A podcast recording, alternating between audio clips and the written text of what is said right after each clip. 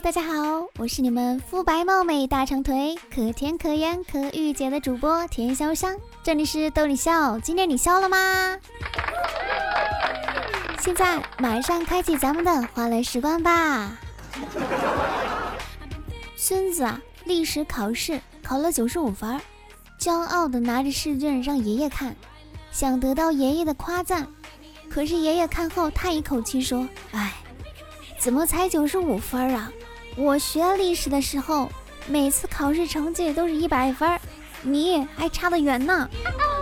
孙子听后感觉很委屈，想了想，又得意起来说：“爷爷，我上学时历史要比现在短得多，所以你学的知识比我少啊。” 一位母亲抱着自己的孩子在银行的窗口前办理业务。怀里的孩子特别淘气，一边自己吃着小馒头，一边又把小馒头一边又把小馒头从柜台窗口递给银行的工作人员。工作人员只好微笑着摇摇头表示感谢。小孩母亲见状，急忙向工作人员道歉说：“太不好意思了，我刚陪他从动物园回来。”哦吼！停水好几天了，大家做什么都只能用桶装水。一女同事感慨桶装水又贵又不经用，说才开了一桶水，洗了把脸就只剩下半桶了。另一个同事说水还是很经用的，只是你脸大呀。去银行啊取款，过了限定的操作时间，银行卡被吞了。当时我整个人都是蒙圈的状态。工作人员跟我说：“美女。”您明天到柜台办理一下就可以了。我说，他吞了我的卡，卡里也没几个钱，我再等等，或许他会嫌弃钱少，会给我吐出来的。工作人员说，他胃口好，不挑食的，吃嘛嘛香，您放心啊，他绝对不会嫌肉少不吃的。哦吼！电视里，一男的和小三在一起，我故意逗老婆说，家花没有野花香啊。谁知道二货老婆边笑边来了句：“在别人男人眼里，我也是野花啊。”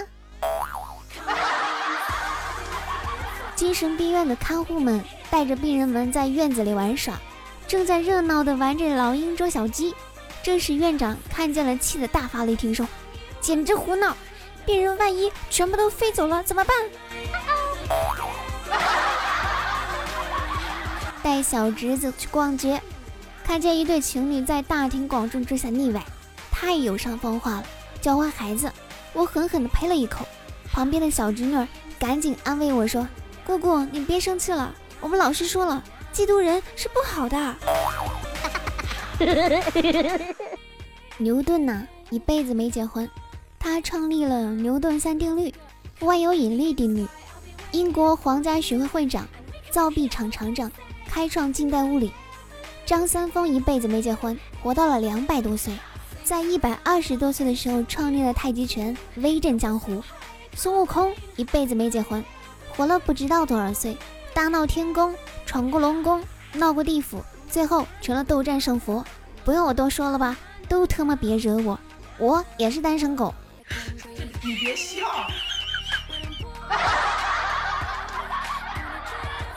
吃饭时听说隔壁张叔叔搬家了，我说张叔叔一家在这里住了这么多年，怎么说搬家就搬家了？老妈叹了一口气说：“还不是我替你上门提亲，想让老张的女儿嫁给你吗？人家害怕搬走了呗。”一个长头发男青年得了急性阑尾炎，手术前医生问病人的母亲还有什么问题，母亲想了想问医生。你在麻醉他的时候，我能顺便给他剪个头发吗？一个醉鬼半夜回家，妻子埋怨他回来的晚。醉鬼解释道：“有两个推销员一直缠着我不放。”妻子说：“那他们向你推销了什么？”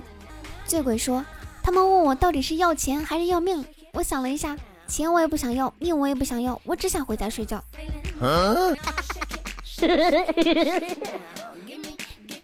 一个女人在医院的升降机里分娩，觉得非常难为情。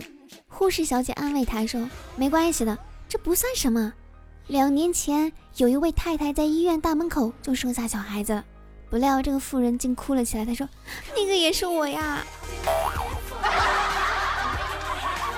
在超市里，一个男人走进一个漂亮的女人，对她说道：“我的老婆丢了，你能跟我聊几分钟吗？”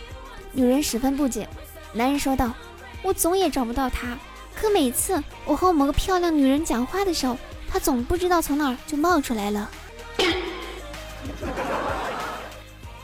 小刘最近交了一个非常漂亮的女朋友，经常给她买贵重礼物。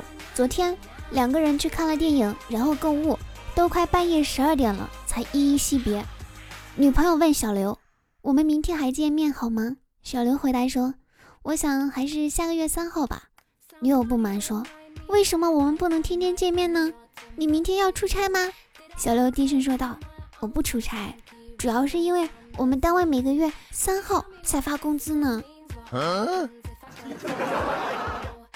真的搞不懂，信息泄露这么严重的年代了。怎么还总有人打电话问我买不买房、买不买股票啥的？我有多少钱？你们一点逼数都没有吗？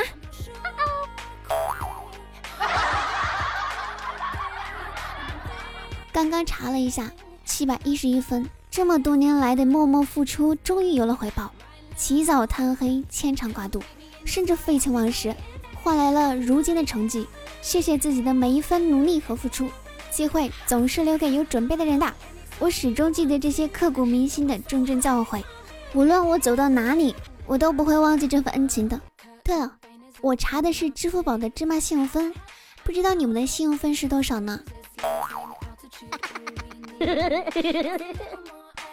好了，今天的节目就到此结束啦。如果你有有趣的经历，要留言参与讨论呢。我是田潇湘，记得订阅，咱们下期见喽，拜拜。